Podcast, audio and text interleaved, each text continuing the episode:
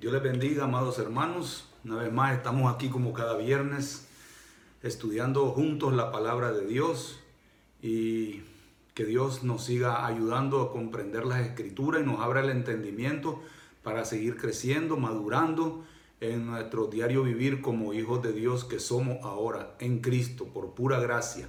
¿Sí? A manera de recordatorio y para confirmar y afirmar y mantener clara nuestra nueva posición en Cristo, quiero eh, que recordemos de dónde nos ha sacado el Señor para que nosotros valoremos nuestra nueva posición en Cristo.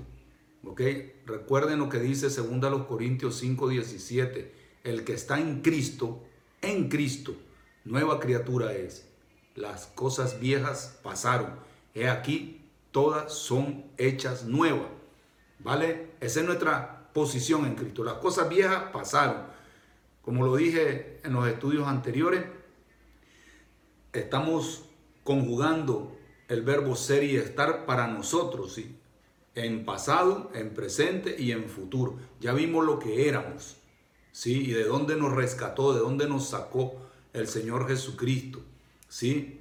Y Voy a recordarle algunos textos importantes para que ustedes los tengan marcados en su Biblia, de que son textos que nos aseguran de que nosotros ya hemos sido totalmente perdonados. ¿Vale? Voy a, voy a empezar entonces a leer algunos versículos muy importantes. Voy a empezar con Isaías 43, 25. Se los leo. Dice el Señor, yo, yo soy el que borro tus rebeliones por amor de mí mismo. Borra, borrar es borrar, amados hermanos. Y, y no me acordaré de tus pecados. No se acuerda de sus pecados. El que está en Cristo, lo importante es que tú y yo estemos, permanezcamos en Cristo. Porque muchas personas no están en Cristo. Entonces no han comprendido la redención, la salvación, la justificación. No han comprendido eh, el hecho de que Dios nos ha perdonado todos nuestros pecados y no se acuerda. Fíjense qué bonito, Isaías 43, 25. Isaías 44, 22 dice, yo deshice como a una nube tus rebeliones. Lo deshizo. Deshacer es deshacer, desaparecer. Y como niebla tus pecados. El verbo deshacer ahí afecta los pecados. Los deshice. ¿Con qué? Con la sangre de Cristo, obviamente. Vuélvete a mí, dice, vuélvete a mí. Enfoquémonos en Él ahora, ya que nos ha hecho ese gran favor por pura gracia de rescatarnos, de sacarnos del pasado horrible, sucio que teníamos sin Cristo. Dice, vuélvete a mí, porque yo te redimí. Yo te compré, yo te rescaté. Eso quiere decir, con el precio de la sangre de mi Hijo, te borré todas tus rebeliones. Qué bonito. Ahora voy a leerles Miqueas capítulo 7, versículo 18 y 19 dice, ¿qué Dios como tú? ¿Qué Dios como tú? Dice, que perdona la maldad y olvida el pecado del remanente de su heredad. No retuvo para siempre su enojo, porque se deleita en misericordia Qué bonito nuestro Dios, ¿no? Por eso enfoquémonos en, en, Él ahora, en nuestro nuevo andar, en nuestra nueva naturaleza, en nuestra nueva vida. Cuidemos esa salvación, cuidemos esa justificación, cuidemos esa santificación, cuidemos esa redención que tenemos en Cristo Jesús. Y dice el versículo 19, Él volverá a tener misericordia de nosotros todos los días. Porque el Señor es eterno y Él no muda, Él no cambia. Es el mismo, ayer, hoy y por los siglos, nuestro Señor Jesucristo. Sepultará nuestras iniquidades, nuestras maldades, pues las sepultará. Y dice, y echará en lo profundo del mar todos nuestros pecados. Todos, ¿ya oyeron? Todos son todos. Mentalicémonos en eso, amados hermanos. Programémonos ahora en nuestra nueva vida en Cristo. Insisto, Enfoquémonos en Él todos los días para vivir en victoria, para vivir deleitándonos de lo que es el verdadero cristianismo bíblico, auténtico, genuino, sin alteración. Miren que no le quitamos nada a la palabra. Mm, mm, insisto mucho eso en mis predicaciones, yo de que no diluyamos el evangelio, Sí, enfoquémonos en el Redentor, en el que dio su vida por nosotros y nos ha posicionado una nueva posición, una nueva criatura en Cristo Jesús. Fíjense, y si el Señor ha olvidado los pecados, el Señor ha borrado nuestras rebeliones, ha deshecho como a nube todo nuestro pasado, ¿por qué nosotros seguimos pensando en el pasado, no hemos comprendido el Evangelio. Entonces, para mí, una persona que vive navegando en su pasado, vive cayendo a cada rato, no ha comprendido el Evangelio. A lo mejor no ha ni nacido de nuevo, tiene que ser regenerado. Ahora voy a tocar otro versículo sobre eso de la regeneración. Dice la palabra de Dios también. Ahora vamos al Nuevo Testamento, en 1 Corintios, capítulo 6, versículo 9 al 11. Solo estoy haciendo un recordatorio de textos importantes para que ustedes los tengan marcados en su Biblia y, estén recordando y dándole gracias a Dios de dónde los sacó. ¿De dónde nos sacó? Por eso estamos conjugando ahora para nosotros el verbo ser y estar. Yo, yo era, yo estaba, yo fui, yo pensaba, yo hacía, yo creía. Ese pasado ya, ya está enterrado, ya está sepultado y, y lo echó al fondo del mar. Imagínense ustedes en el fondo del mar. ¿Sí? ¿Por qué voy a ir yo a recoger toda esa basura? No, por favor, si ya naciste de nuevo, ya no tienes nada que volver a ir ahí, a ese basurero. No, Señor. Tu nueva posición en Cristo es lo más importante en esta nueva naturaleza que Dios nos ha regalado en la gracia de nuestro Señor Jesucristo. A Él sea toda la gloria. ¿Ok? Ahora, en esta, en, este nuevo, en esta nueva vida, en esta nueva naturaleza que estamos en Cristo Jesús, insisto también, estamos bajo la gracia, pero tenemos que ser responsables en cuidar, en valorar todo este sacrificio que hizo nuestro Señor y que nosotros solo estemos agradecidos, alabándole, glorificándole, exaltándole, sirviéndole con gozo por lo que somos ahora. ¿Sí? Y eso nos mantiene centrado en Él, no en los problemas, no en el pasado, no en el diablo, no en el mundo, no en el pecado. Nos mantiene enfocado en Él, en victoria. Esa es una mentalidad victoriosa. Y ahí es donde quiero que todos estemos allí anclados para la gloria de nuestro Dios. ¿Vale? Voy a leer entonces primero a los Corintios capítulo 6 versículo 9 al 11. Pablo le recuerda a los Corintios que parece ser que habían muchos hermanos, entre comillas, que habían desechado la gracia de Dios, se habían desligado de Cristo, habían apostatado, eran carnales. ¿sí? Entonces Pablo les dice claramente, indignado, porque parece ser que no habían comprendido el Evangelio de la gracia, que el que es nacido de Dios ya no peca más. Primera de Juan 3.9, ya no, porque la simiente de Dios está en la simiente de nuestro Señor Jesucristo. Entonces, dice, ¿no sabéis que los injustos no, era, no heredarán el reino de Dios, no, lo heredarán, no van a ir al cielo, pues, no heredarán el reino de Dios. Es triste este pasaje para personas que piensan que están en Cristo, pero sus, sus actos, sus hechos, su forma de vida, su forma de, de reaccionar ante las circunstancias, su forma de actuar, su forma de hablar, su forma de pensar, les delata, les delata. Ellos creen que están en Cristo, pero no están, por sus frutos los conoceréis. Y es triste, por eso les digo, este versículo a mí me da mucha tristeza, porque veo, veo muchas personas metidas en las iglesias haciendo lo mismo que los corintios. Parece ser que no comprendieron el Evangelio y por eso viven así. Es triste, en las garras del diablo. Dice, vuelvo a leer, ¿no sabéis que los injustos no heredarán el reino de Dios? No rey, no es rey, dice. Fíjense ustedes lo que dice el apóstol Pablo ni los fornicarios, la gente que anda en relaciones sexuales fuera del matrimonio, haciendo cosas horribles, viendo cosas horribles en cuanto al sexo. Fíjense ustedes, ni los fornicarios, ni los idólatras, plagado nuestro mundo de idolatría. Y el ídolo mayor hoy se llama móvil, tiene atrapada a muchas personas y, y, se olvidan de Dios, se olvidan de la iglesia, se olvidan su responsabilidad, se olvidan de todo y viven atados a ese ídolo. Ojalá no estés tú en esta situación.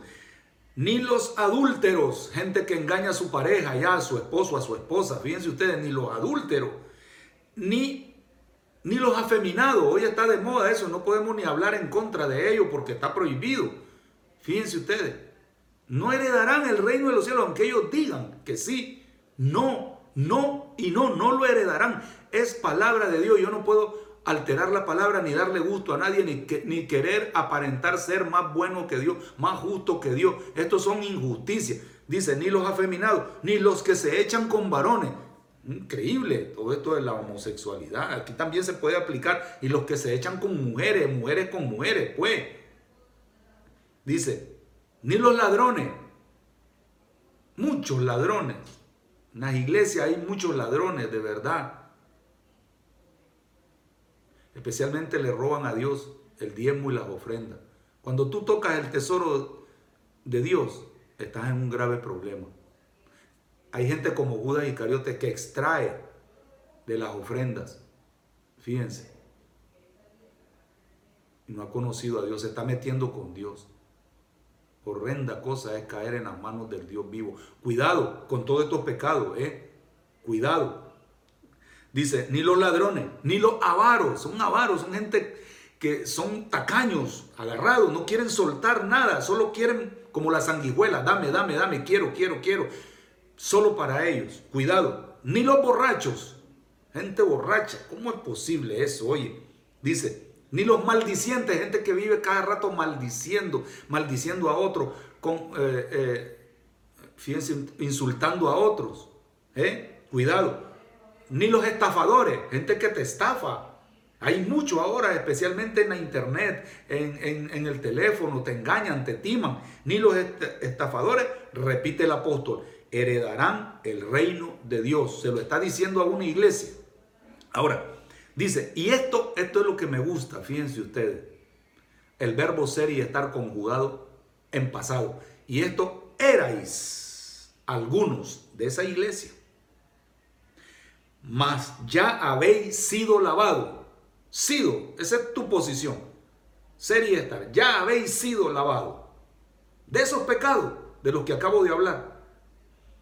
Isaías, que acabo de leer, y Miquea habla en pecado de una forma abstracta, es decir, no define los pecados. Pablo aquí sí los define, y bien podría alargar la lista. ¿Sí? Y dice, ya habéis sido lavado, lavado, todo eso era una suciedad, la lavó la sangre de Cristo. Y dice, y ya habéis sido santificados, apartados, separados de toda esa maldad, de toda esa suciedad, de todo ese pecado, y apartado y separado para Dios, consagrado para Él ahora santificado. Y dice, y ya habéis sido justificados. Ya no hay condena, ya no hay ninguna, ninguna acusación. Estamos justificados delante de Dios. ¿Por qué? Dice, en el nombre del Señor Jesús y por el Espíritu de nuestro Dios. Esto es muy fuerte, muy serio. Les digo, la, la vida cristiana es seria, pero es bonita a la vez cuando las, la comprendemos, la sabemos llevar en fe, agarrados del Señor Jesucristo, enfocados en Él, siguiéndolo a Él. Esa es la esencia del Evangelio. Y les leo ahora Colosense. Un versículo nada más, Colosenses 2.13. Dice, y a vosotros, estando muertos en pecado, estábamos muertos, separados totalmente de Dios. Dice, y en la incircuncisión de vuestra carne os dio vida, os dio, miren en pasado, Dios ya es un hecho, juntamente con Él, perdonándoos todos los pecados. Ahora, el pecado es como una enfermedad. Ustedes saben que la palabra salvación es, es sanidad en el hebreo implica, te, rescatan de algo, te salvan de algo, es como que te esté ahogando y alguien te, te echa un salvavidas y te agarras de ahí. Tiene esa aplicación, pero también tiene la aplicación de curar nuestro interior, curar nuestro espíritu, nuestro, nuestra alma, nuestro ser. El Señor sana, sana todo nuestro ser, espíritu, alma y cuerpo con su sangre. Si leemos Isaías 53, por su llaga fuimos curados, sanados. ¿De qué? De, nuestro, de nuestra caída espiritual, de nuestro estado pecaminoso. Estábamos muertos en delitos y en pecado. Y Jesús nos vino a curar también esa área, esa enfermedad. Ahora, yo me hacía una pregunta antes de empezar hoy, este viernes, a compartir con ustedes. Me hacía una pregunta. Hay muchas personas que han pasado por el quirófano y si hablamos que el pasado es como una enfermedad, metafóricamente, tú decidiste que te operara un doctor, te metieran al quirófano, porque tenías un problema, ¿no? ¿Sí?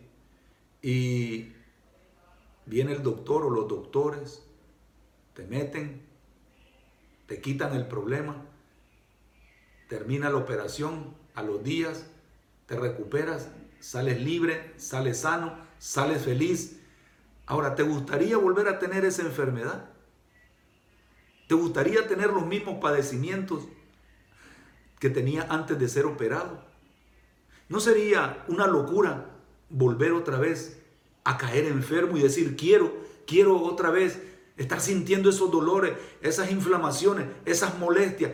Todo, ¿Te gustaría estar tomando y dependiendo de pastillas y todo eso que no te curan? La clave es la operación, ¿sí? Fíjense, Jesucristo dice, estábamos muertos en la, incircuncisión de la carne. Está hablando del corazón. En ese mismo pasaje de, de, de Colosenses 2, les voy a leer el, el 11, dice, y en él también fuiste circuncidado no con, con, no con circuncisión hecha a mano. Dice, al echar de vosotros el cuerpo pecaminoso carnal en la circuncisión de Cristo. Es decir, Cristo circuncidó nuestro corazón. Hizo una operación.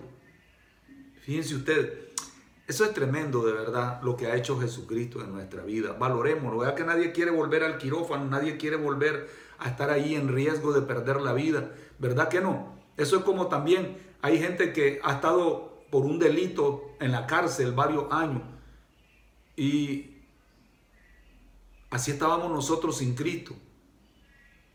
Éramos reos de Satanás. Y viene Cristo y nos libera y conoceréis la verdad y la verdad hará libre. Somos libres. Yo creo que todos los que están presos quieren la libertad, quieren salir lo más pronto posible. Cuando Dios me ha permitido predicar en las cárceles el Evangelio, veo la aflicción de esas personas, el, maltrato que sufren allí, porque es duro, es difícil. No crean que es un hotel cinco estrellas, no, no, no, viven al límite, viven de verdad en una situación terrible. Si Jesucristo nos sacó de la cárcel, nos hizo libre, ¿quiere volver otra vez a estar encerrado en tus problemas, en tu pasado? Yo creo que no. Una persona que ha nacido de nuevo y comprende el Evangelio realmente no quiere volver a ese pasado. Por último, les leo Tito, ok, Tito capítulo 3, versículo 3 al 7. Porque nosotros, dice, también éramos en otro tiempo insensatos, rebeldes extraviado. Una persona extraviada está perdida. Así estaban, estábamos esclavos de concupiscencia, es decir, esclavos de los apetitos carnales desenfrenados y de deleites diversos, viviendo en malicia y envidia, aborrecibles y aborreciéndonos unos a otros. Pero cuando se manifestó la bondad de Dios nuestro Salvador y su amor para con los hombres, nos salvó. Miren el verbo, está en pasado, nos salvó no por obras de justicia que nosotros hubiéramos hecho, no por las obras, ni porque nos portemos bien, no, no por eso, sino por su misericordia, por el lavamiento de la regeneración. Fíjense, el lavamiento otra vez, lava esa suciedad, esa inmundicia, esas manchas, las lava y nos regenera. Regenera quiere decir hacer nuevos los genes. Regeneración. Vuelve a nacer la persona. Tienes que nacer de nuevo, le dice a Nicodemo si quieres entrar y ver el reino de los cielos. Esa es la regeneración. Y yo creo que muchos no han comprendido esta importantísima doctrina de la regeneración. ¿Eres nacido de nuevo o no? ¿Has salido de las prisiones de tu pasado o no? ¿Has sido operado de tu corazón? Sí o no, por poder de Jesucristo. Sí o no. ¿O vives todavía en tu pasado? ¿No sabéis que los injustos no heredarán el reino de los cielos? Ya vimos toda la lista de esos pecados. No, no, pero éramos. Hay un antes y un después. Eso es lo que tenemos que valorar. Y sigue diciendo Tito. Dice, Vuelvo a leer, por el lavamiento de la regeneración y por la renovación en el Espíritu Santo. Renovación. Hace todo nuevo en el Espíritu Santo, en nuestro ser. Porque hemos aceptado, recibido y creído en Jesucristo como nuestro Salvador. No por obras de justicia. dice, el cual derramó en nosotros abundantemente por Jesucristo nuestro Salvador. ¿Para que, Justificados por su gracia, viniésemos a ser herederos conforme a la esperanza de la vida eterna. Aquí sí, heredero. Los injustos, los pecadores activos, no heredan el reino de los cielos. Aunque se lo crean ellos, que aunque estén metidos en una iglesia como los corintios, que es lo interesante que a los corintios, a los gálatas, les hace el mismo análisis y la misma amonestación el apóstol Pablo. Preocupado que hay gente metida, como dice a los gálatas en la iglesia, dice que si ellos vuelven al pasado, a la ley. En Gálatas 5:4 dice, de Cristo os desligasteis por duros, por rebeldes, se extravían, apostatan, se apartan del camino. De Cristo os desligasteis y dice, y habéis caído de la gracia. ¡Wow! Todo eso a manera de recordatorio les digo, hoy vamos a seguir viendo lo que somos en Cristo y yo quiero que nosotros sigamos hablando de este tema porque es muy importante nuestra nueva posición que debemos de cuidarla, insisto, tenemos que ser responsables, serios en llevar un cristianismo de verdad para dar testimonio de la verdad que es Cristo y de verdad en nosotros y disfrutarlo y, y, vivir una vida plena en Cristo Jesús porque en Él, dice Colosenses 2.10, estamos completos. Qué bonito, de verdad. No necesitamos nada más que disfrutar el cristianismo. ¿Y cómo se disfruta el cristianismo? Mentalizándonos, programándonos, creyendo, aceptando lo que somos ahora en Él, por fe en Jesucristo. ¿Sí? Y antes de dar una, unos cuantos yo soy que tenemos en nuestro Señor Jesucristo, quiero compartir con ustedes para mantenernos enfocados en Cristo, en el Espíritu Santo, en la obra que Él ha empezado en nosotros y la perfeccionará hasta el día de Cristo. ¿sí? Nosotros vamos en el camino, vamos aprendiendo, vamos, vamos nosotros eh, creciendo, espero que sí, no pensando en el pasado, no enfocándonos en el pasado, repito, insisto, no, eso ya quedó destruido, deshecho por la gracia de nuestro Señor.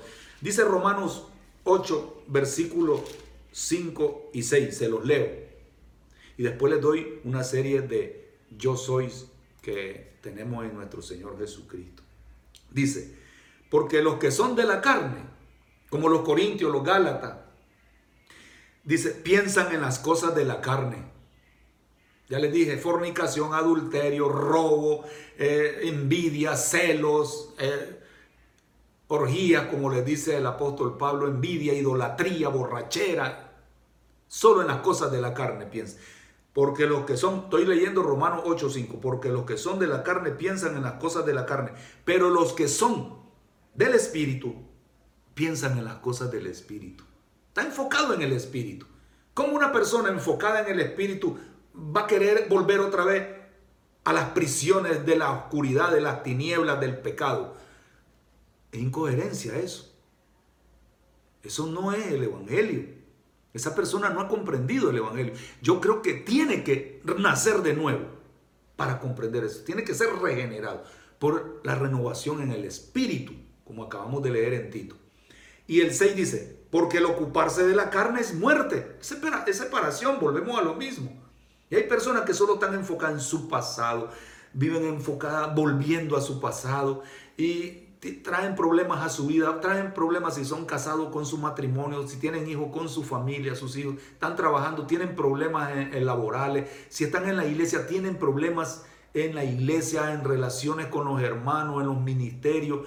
De verdad, es terrible esto, porque solo piensan en las cosas de la carne y producen muerte, separación entre los mismos individuos y con Dios especialmente. Eso es terrible. Y dice, pero el ocuparse del Espíritu, ahí está la clave, ocúpense en el Espíritu, enfóquense en Él, estudien la palabra que es Espíritu y es vida, Juan 6:63. Miren, ese pasaje yo se los he leído un montón de veces, Juan 6:63 tiene y habla de la carne. Miren ustedes, es interesante porque muchas veces no le ponemos atención. Dice, el Espíritu es el que da vida, el Espíritu Santo. ¿Sí? Dice, la carne para nada aprovecha. Juan 6:63.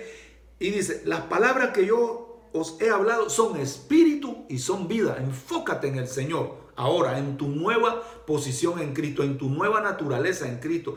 Tú eres una nueva criatura, insisto, hasta que una persona comprende su nuevo nacimiento, solo va a vivir deleitándose en Cristo, deleitándose, de verdad.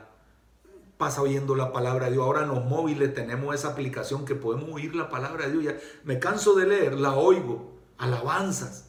¿sí? Ya quiero que venga eh, este, el, el, estudio de la palabra de Dios, el estudio de discipulado. Ahora estamos limitados por lo de la pandemia en las reuniones, pero cuando, cuando no teníamos la pandemia, eh, yo no hallaba la hora de que tuviéramos las reuniones de discipulado, las reuniones de oración, las, reuniones de estudio bíblico, las reuniones dominicales. ¿A cuánto les pasa eso? Porque estoy enganchado a Cristo. Soy adicto a Cristo ahora porque esa es mi nueva naturaleza. Espero que todos ustedes sean igual. Estoy deseoso de que ya termine esto de la pandemia y volvamos a nuestras actividades normales de la iglesia. De verdad sería lindo volver otra vez, estar todos unidos, porque queremos más de Cristo.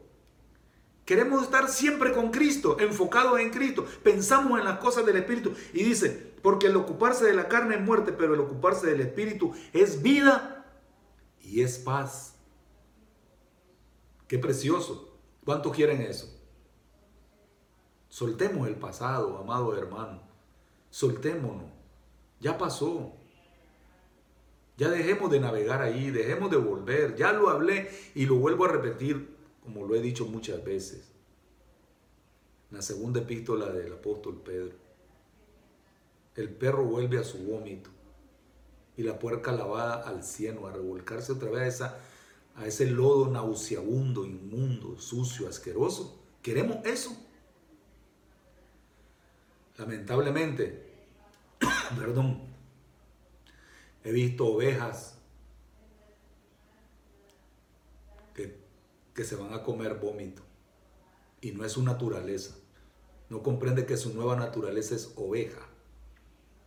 He visto ovejas revolcándose en el lodo del pasado y no comprende que su naturaleza no es como la del, la del cerdito, estar en la inmundicia. Comprendamos eso, amados hermanos. Por eso dice, su postrer estado, dice 2 Pedro 2, 20 al 22, viene a ser peor que antes de conocer la verdad. Seamos serios, seamos responsables, valoremos lo que Dios ha hecho, de dónde nos sacó, de dónde nos rescató. Seamos agradecidos. De verdad les digo, este es un estudio muy importante, conjugar el verbo yo soy en pasado para que nosotros sigamos valorando la obra de Dios en nuestra vida y sigamos dándole gracias a Él ahora en nuestra nueva posición. Qué bonito. Y como lo dije el viernes pasado, Dios no te está observando ni, viendo ni, ni, valorándote por lo que haces, no, por lo que eres. Y cuando yo comprendo lo que soy en Cristo, viene por consecuencia automática, lógica, espontánea, voluntaria, el servirle a Dios en gratitud a Él por lo que ha hecho en mi vida, por lo que, por lo que soy ahora, mi nueva posición en Él. ¡Qué belleza! ¿Sí? Entonces, por eso es que se confunden muchas personas, creen que el hacer es lo que los hace aceptable a Dios. No. Efesios 1 dice que nosotros fuimos aceptos en el amado por la gracia de nuestro Señor Jesucristo, no por lo que hacemos, es por lo que Él ha hecho ya en nuestra vida, ¿vale? Entonces, Vamos hoy a avanzar un poquitín más en los yo soy. Antes,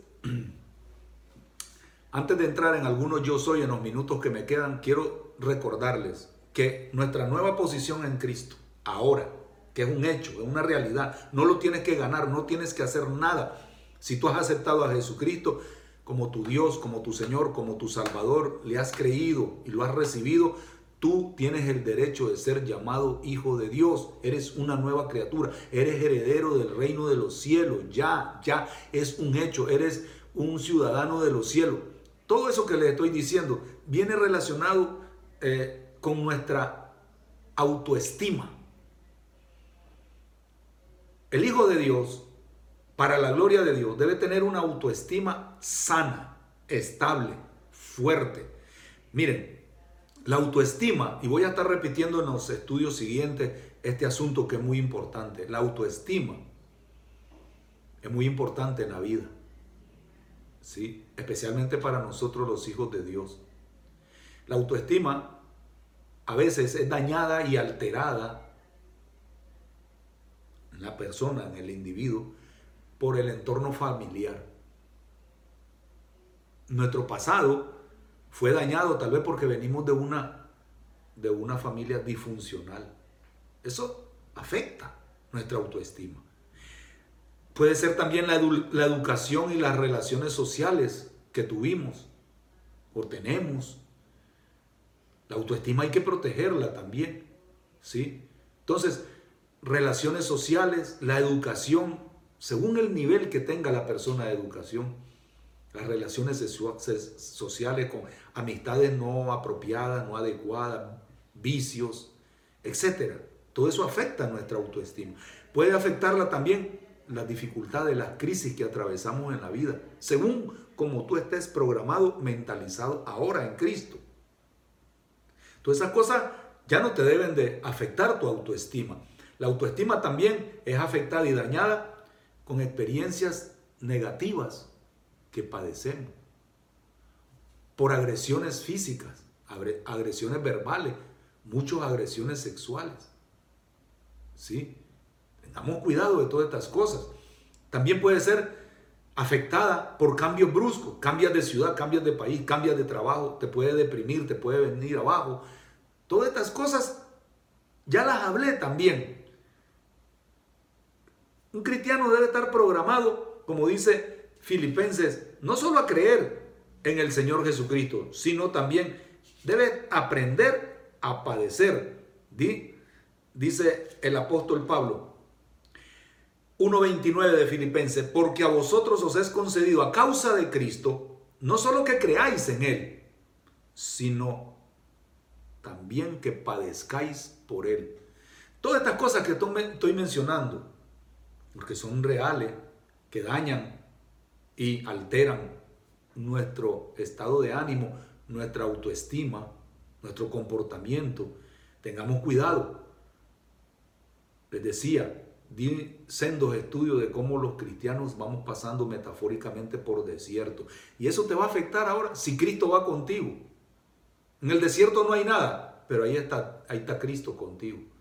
Tal vez no te gusta lo que estás recibiendo en el desierto como a los judíos. No les gustaba el maná, estamos hastiados de este pan liviano. No hay agua, no hay nada. Pero tenían a Dios, tenían a Dios ahí. Ahí iba el ángel de Jehová, que es Jesucristo, con ellos, en la noche y durante el día. No les faltó nada. Jamás se les inflamó ni se les hinchó el pie. Jamás se les envejecieron sus calzados, sus vestimentas. Jamás, jamás. Es mentira lo que ellos decían, no tenemos comida. Casi tenían todos los días. Dios dejaba caer toneladas de comida celestial, el pan del cielo. Fíjense ustedes, pan de nobles, dice la palabra de Dios, les daba. Ya quisiera yo y ustedes, creo yo, como lo he predicado muchas veces, eso de los desiertos, que, que Dios quitó un poquito la maldición que dijo a Adán, con el sudor de la frente te vas a ganar el, el pan de cada día. En 40 años Dios les quitó esa maldición, pero no la supieron apreciar. Así pasa también en la vida cristiana. No sabemos apreciar lo que tenemos con lo que tengas, lo poquito que, que tengas ahora en el desierto que estés atravesando, que no te afecte tu autoestima. Él está ahí, no lo comprendieron, no lo comprendieron, no trabajaban. ¿Cuántos de nosotros nos gustaría que, que nos va a caer todos los días maná? Y el agua así gratuita. Todos los días. Solo hay que irlo a recoger, prepararlo y comerse. Tenía todos los nutrientes para mantenerte fuerte, sano pero no lo valoraron. Así nos pasa a nosotros en la vida cristiana también, no valoramos y nos dejamos arrastrar por todas estas todas estas pruebas, estas dificultades que no hemos comprendido el Evangelio, que también, aparte de creer, también hemos sido llamados a que padezcamos por el Evangelio y por Cristo. Y nos mantengamos estables en nuestra autoestima nueva, nuestra, nuestra nueva naturaleza, nuestro nuevo ser, nuestro nuevo yo, nuestro nuevo interior, que es en Cristo Jesús con el Espíritu Santo viviendo con nosotros.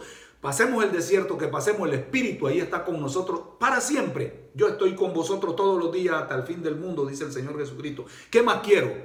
¿Qué más quiero? Valoremos.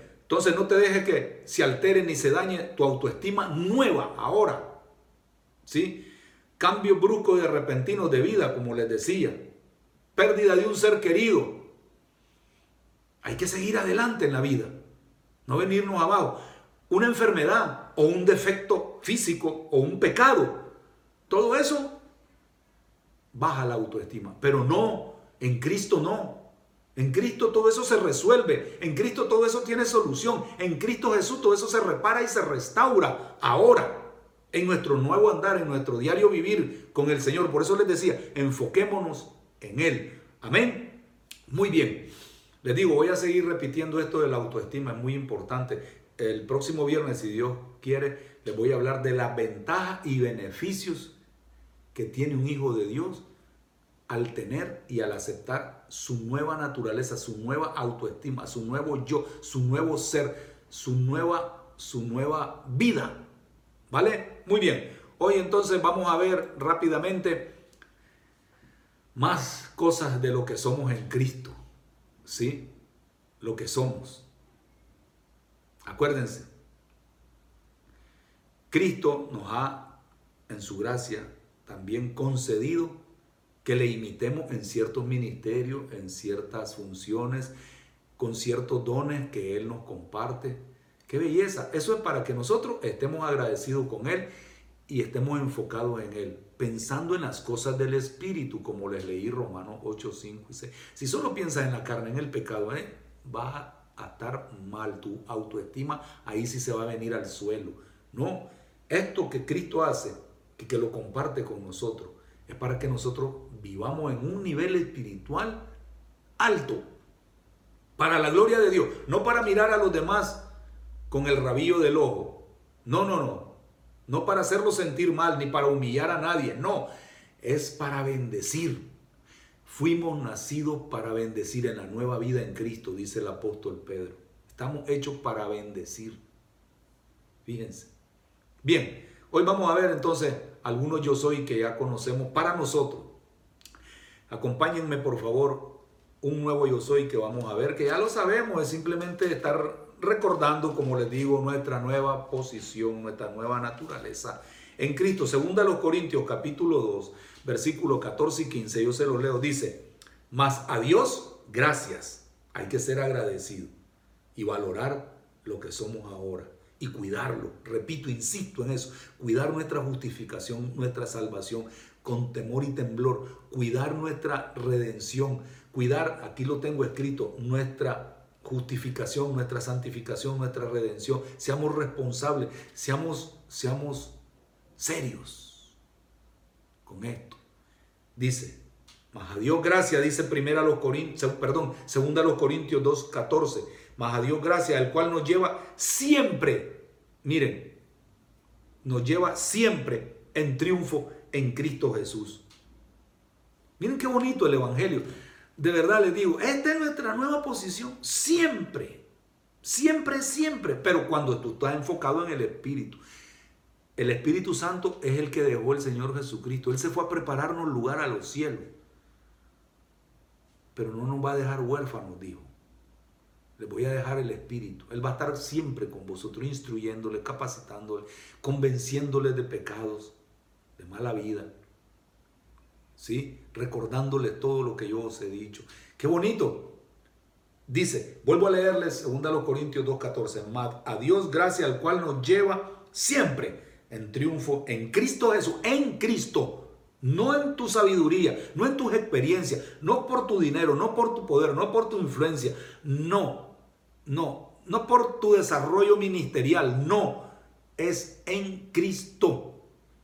Y dice, en Cristo Jesús, y por medio de nosotros, ahora, Cristo Jesús, por medio de nosotros, manifiesta en todo lugar el olor de su conocimiento. Ese es el testimonio.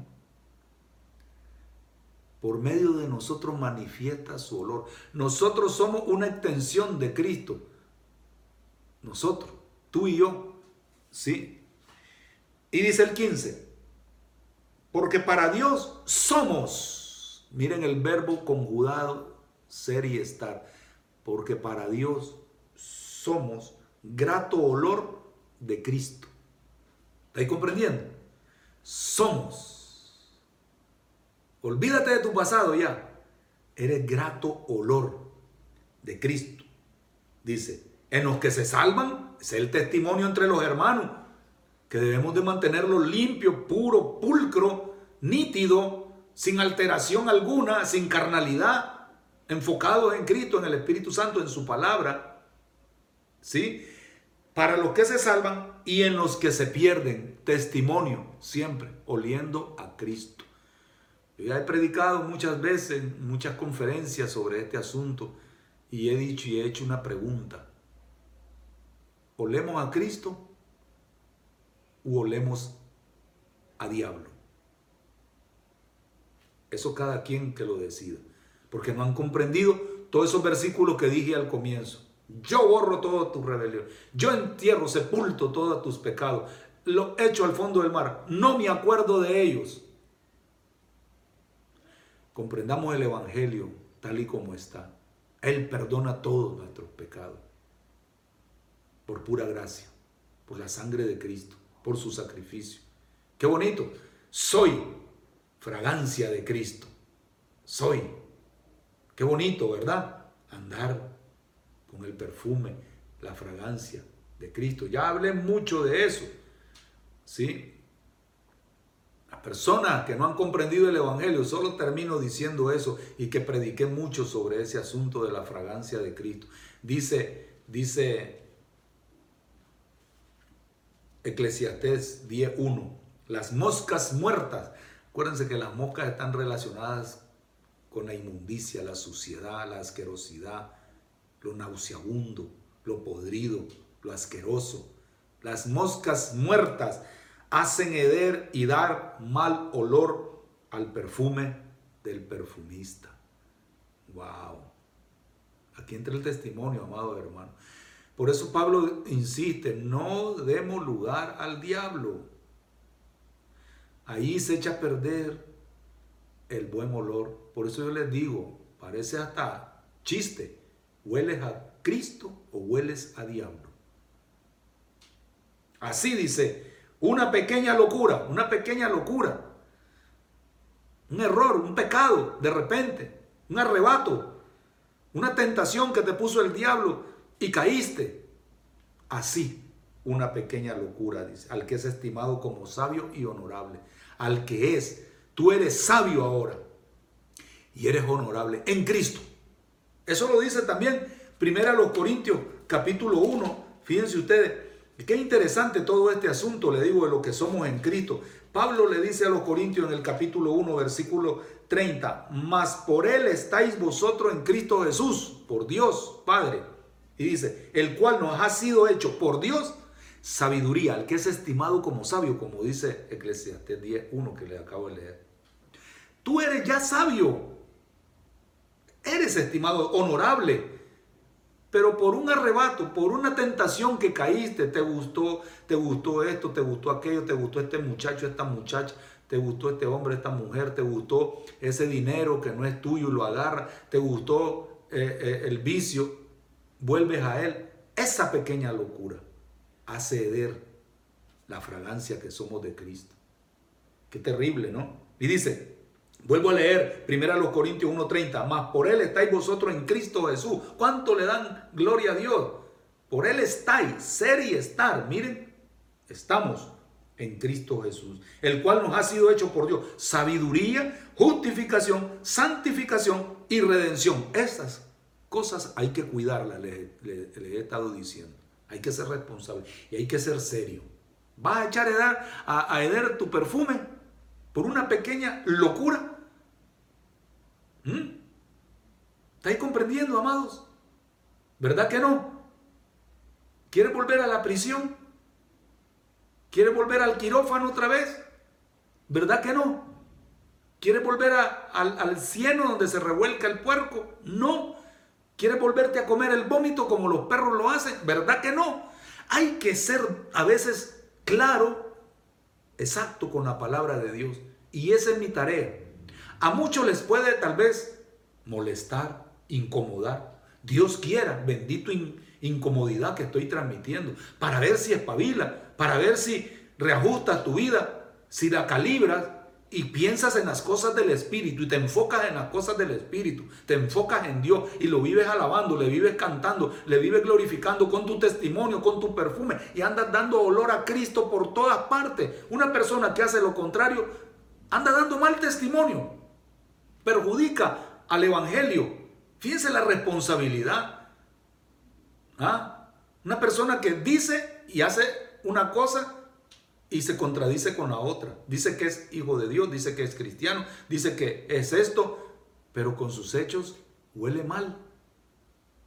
Cuidado, cuidado, amados hermanos, no confundamos, no confundamos el Evangelio, por favor. No querramos ser más justos, más buenos que Dios, pasando así por alto los errores, los pecados, las moscas muertas de muchos. No, hay que ser serio. Hay que ayudarle a la gente a salir de esos errores. Hay que confrontarle como Pablo lo hizo al mismo apóstol Pedro, lo confrontó cara a cara porque lo que estaba haciendo era incorrecto, pero hay que confrontar con amor, hay que confrontar con el deseo de restaurar a la persona, hay que confrontarlo con la palabra de Dios, no con mi juicio ni condena, no, es Dios el que hace la obra en los individuos que caen, los individuos que no han comprendido bien el Evangelio radical, este Evangelio que predica Jesucristo, los apóstoles. Así hay que ser, hermano. Y miren, cuando lo comprendemos, vivimos felices. Siempre nos lleva en triunfo. Siempre. Qué precioso. ¿Cuántos desean eso? Hoy vimos lo que somos en Cristo. Un, nuevo, un nuevo más vimos. Fragancia de Cristo. ¿Hueles a Cristo?